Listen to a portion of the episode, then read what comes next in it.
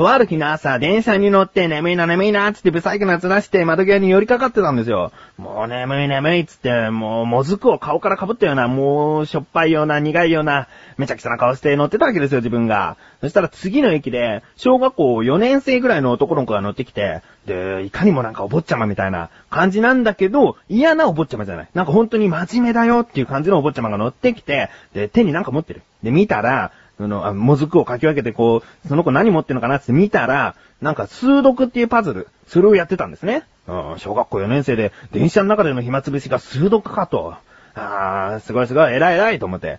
その、もずくまた被ってこう、うとうとうとうとしてたんだけど、また次の次ぐらいの駅で、あの、また人がこうバーっと乗ったり降りたりしてるところで、足を踏まれたんですね。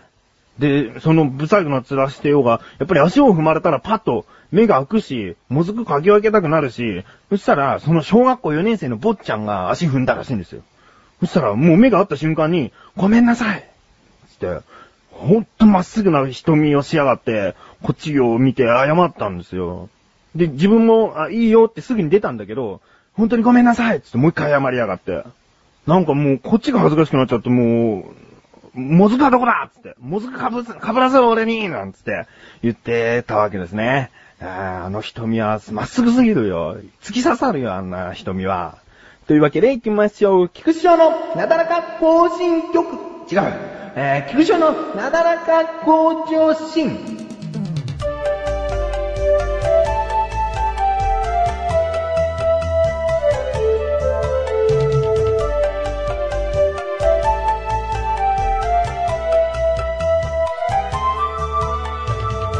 あの子ね、きっと大物になる子なんだなと思いましたよ。なんか、性格いいんだろうね。あんな風に、はっきりと謝れる子供って偉いなと思う。うん。まあ、痛いけどね、視線が痛かった。明らかにあれは、なんかね、下を見るような、ああ、そんな考えじゃねえな、あの子の瞳はな、やっぱり、まっすぐな瞳をしてたわ。あーんまあそういうね、子供に育てられるのかどうか、それはまだわからないけども、えー、前回時間がなくて喋れなかった子供に会ってきたよというお話をしたいと思います。まあ、高速バスに乗って嫁の実家に行きまして、で、自分はね、ビデオカメラを持ってたんだね。やっぱりパパだから。あの、なんか、もうお父さんといえばそういうもので、こう子供の記録を残していくぞ、みたいな。最初の子っていうのもあるから、こういっぱいいっぱい映像を収めていきたいなと思って、ビデオカメラを持ってきました。うん。それと、あと、命名書っていうのかな？命名詞っていうのかな？子供の名前を書いて、で、もう一つ付録的な感じで開くと手形が付けられるようなスペースがあって、手形キットが入ってたんですね。これで手形を取ってここに貼ってくださいみたいな、あの手形のキットがあって、あ、それも持っていこうと思って持っていきました。うん。で、まあ、久しぶりの再会でね、子供とはね、生まれた時以来の再会だから、いやー、もう、食べようかと思ったけど、やっぱり、それは、愛しすぎだなと思って、食べるのはやめたんですけども、抱っこしたりね、えー、話しかけてみたりね、いろいろしましたよ。うん。そして、自分は、その、会うだけではなく、ちょっと、どういう風にすればいいのか、子供に対して、例えばあのー、ミルクをあげるやり方とか、そういうものも、ちょっと早めに、あの、知っておきたいなと思っていたんで、その、いろいろ教わってたんですね。うん。で、夜、夜は、沐浴っつって、その赤ちゃんのお風呂ですね。お風呂の入れ方を嫁のお母さんが、えー、教えてくれるっていうことで、結構楽しみにしてたんですね。うん。で、それもビデオに収めたいし。うん。だけど、あ、そうだ。手形を取らなきゃいけないから、先に手形を取ってお風呂に入った方が順序いいよね。うん。だけど、なんだかんだ、自分が言ったもんだから、お母さんとか嫁の今までのなんつうんだろう、その生活リズムがちょっと違っちゃって、子供のご飯はちょっと時間を計算していくと、お風呂から出たぐらいの時間がいいってことで、あ、そうなんだ。本来だったら自分が行かない日は、なんかお風呂の前にご飯をあげて、満足させてお風呂に入れるみたいなんだけど、ちょっとね、その日はいろいろとあって、まあ、自分が原因だよね。自分が行ったから、ちょっと周りの生活リズムが狂っちゃって、で、ご飯の時間は、お風呂から出た後にしようってことになって、あ、そうか。じゃあ手形を取ってお風呂に入れてご飯だ。っていう風になったんですね。うん。まあ、そんなに長い時間じゃないから、そのズレは、赤ちゃんには申し訳ないけども、あの、先に手形を取って、お腹もうちょっと空いてきた頃だったのかななんか手に変なもの塗られて、いやいやな感じなかなか手も広げてくれないし、その、5回ぐらい手形をもうベシベシベシベシ取って、その間ももう、もういつ泣いてもおかしくないような感じで、もうぐずぐずぐずぐずしちゃって、あー、まずいな、まずいな、早くお風呂入れなきゃね、みたいな感じになって。で、お風呂に入れるのはお母さん。それを自分はビデオに撮る。で、勉強するっていうのを思ってました。で、まず赤ちゃんをお風呂場の前で置いて、服を脱がして、で、お母さんに渡して洗うっていうことだったんですね。うん。で、自分はもうカメラをこう持って、見てるわけですよ。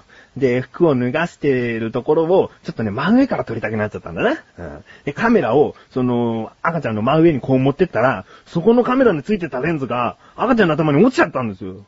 その、カメラのレンズっていうのは別売りの視野を広く撮れるレンズをつけてたんで、そのカメラがなんかの表紙に緩くなっちゃってて、落ちちゃったんですよ。そこでもう、大泣きが始まっちゃって、今までこの手形とか、ご飯ももらってないし、ぐずぐずぐずぐずしてたのが、当たったことによって、頭にそのレンズが当たっちゃったことによって、もう、ピークを迎えて大泣き。嫁曰く、こんなに泣いたことはないぐらい泣いちゃったんですね。うん。で、ちなみに、その怪我とか、その頭を打った後遺症っていうのは、後日のその病院で調べてもらった結果何でもなかったんでいいんですけども、無事良かったんですけども、その時はもう大泣きして大泣きして、なんか、父親として何しに行ってあげたんだろうみたいな。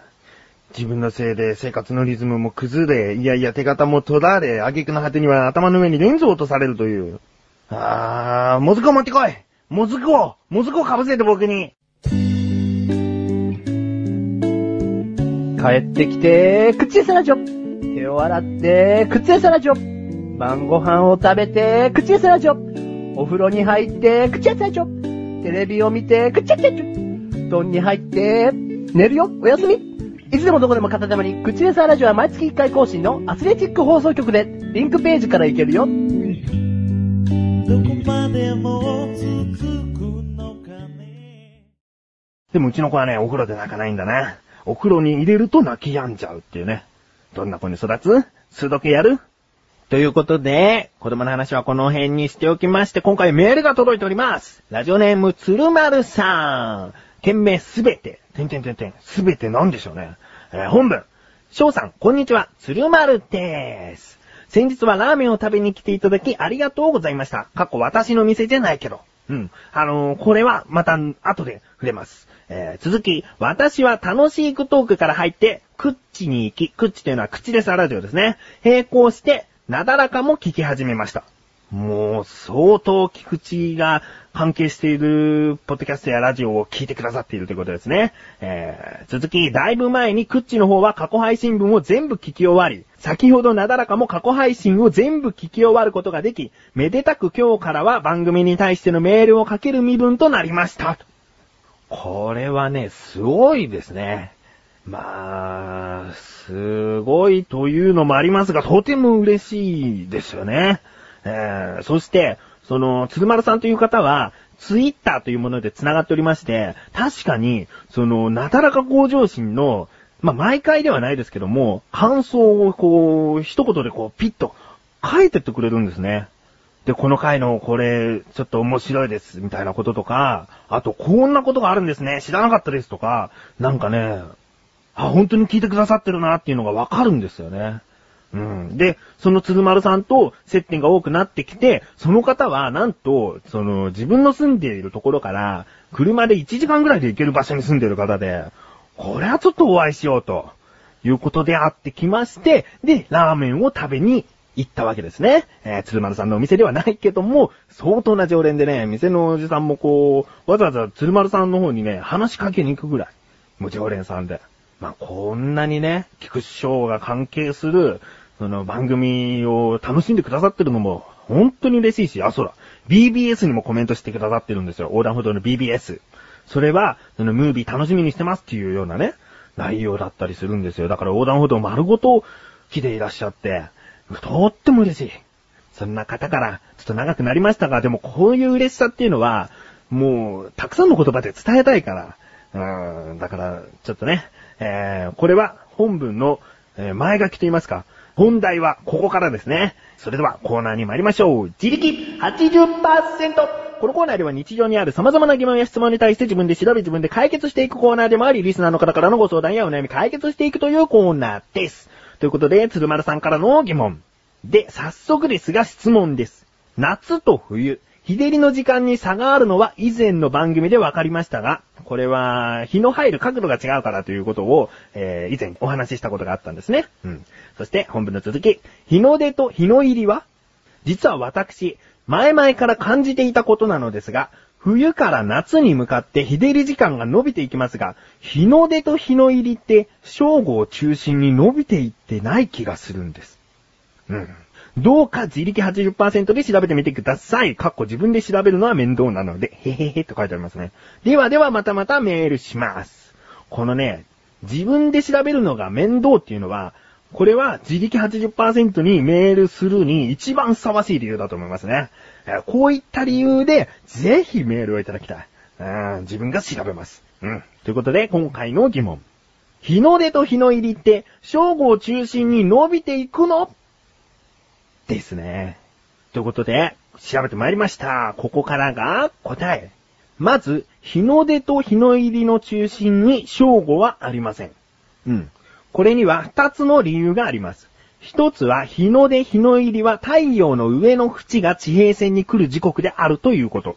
これは太陽、あの、頭の中に図を想像してください。日の出の時に太陽が上がってきてどこの時点で日の出というか、日の出というのは太陽の外側の先っちょが出たところで日の出なんですね。うん。で、そこから太陽がガーッと上がってって昼の時間が始まっています。で、日の入りというのは太陽のすべてが地平線で隠れた時に日の入りなんですね。つまり、その太陽の直径分、直径分は昼の時間になるんです。うん。昼はちょっと太陽が頭出せば日の出なのに、日の入りはすべて隠れないと日の入りにはならないからです。だからその太陽の直径分っていうのがちょっとした時差になるわけですね。うん。もう一つは地球の大気で太陽の光が曲げられるために太陽が浮き上がって見える。うん。この二つの理由によって太陽の中心が地平線より0.9度下にあるとき、日の出日の入りとなります。太陽は0.9度上がるのに約4分かかりますので、日の出日の入りの4分ずつ合わせて約8分間昼が長くなります。つまり、日の出日の入りの真ん中、中心は正午ではないということになるんですね。えー、これでいいのかな。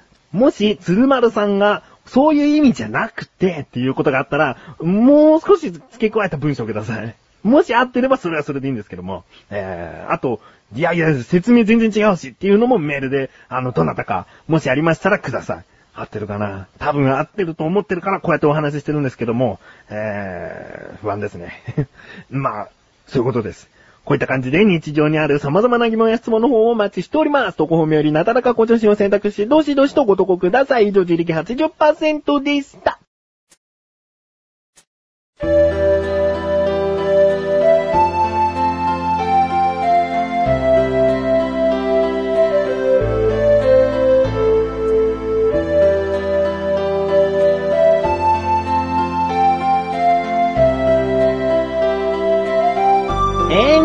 ングで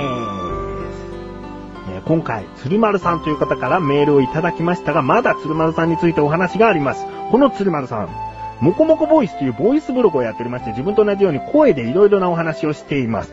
そのサイトを横断歩道のリンクページにリンクさせました。もこもこボイスです。えー行ってみてください。鶴丸さんという方がどういう方かわかります。うん。あのね、なんだろうな、友達って言っては失礼なほど人生の先輩でもあるんですが、なんかね、かといってそんなに年の差を感じさせるような人でもないんですよね。